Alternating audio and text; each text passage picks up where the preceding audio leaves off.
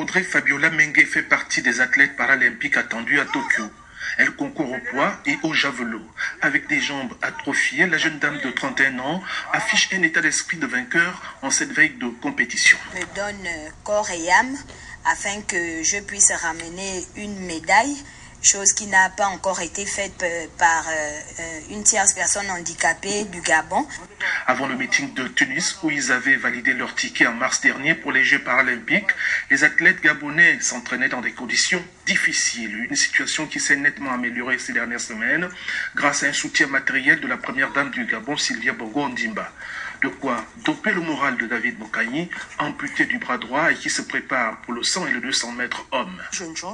Parce qu'en ce moment, mes performances sont très bonnes au niveau national. Et maintenant, avec la volonté et la motivation, me permettront de me qualifier pour le second tour et ramener une médaille pour mon pays.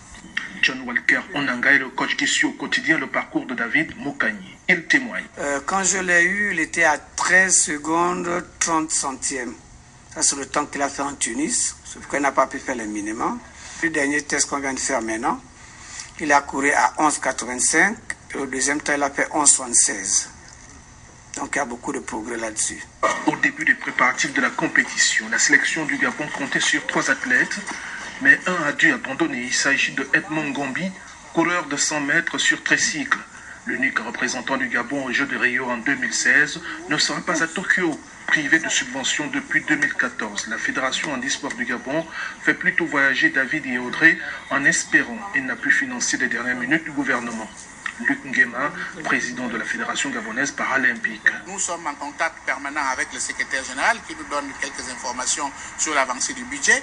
Bon, je pense que euh, jusque-là, il nous a dit d'attendre, peut-être d'ici mardi, euh, une situation peut se décanter. Bon, mardi, on va dire c'est la date butoir. Donc on est vraiment inquiet. Qu'est-ce qui va se passer? Comment est-ce que nous allons aller Dans quelles conditions Sans argent?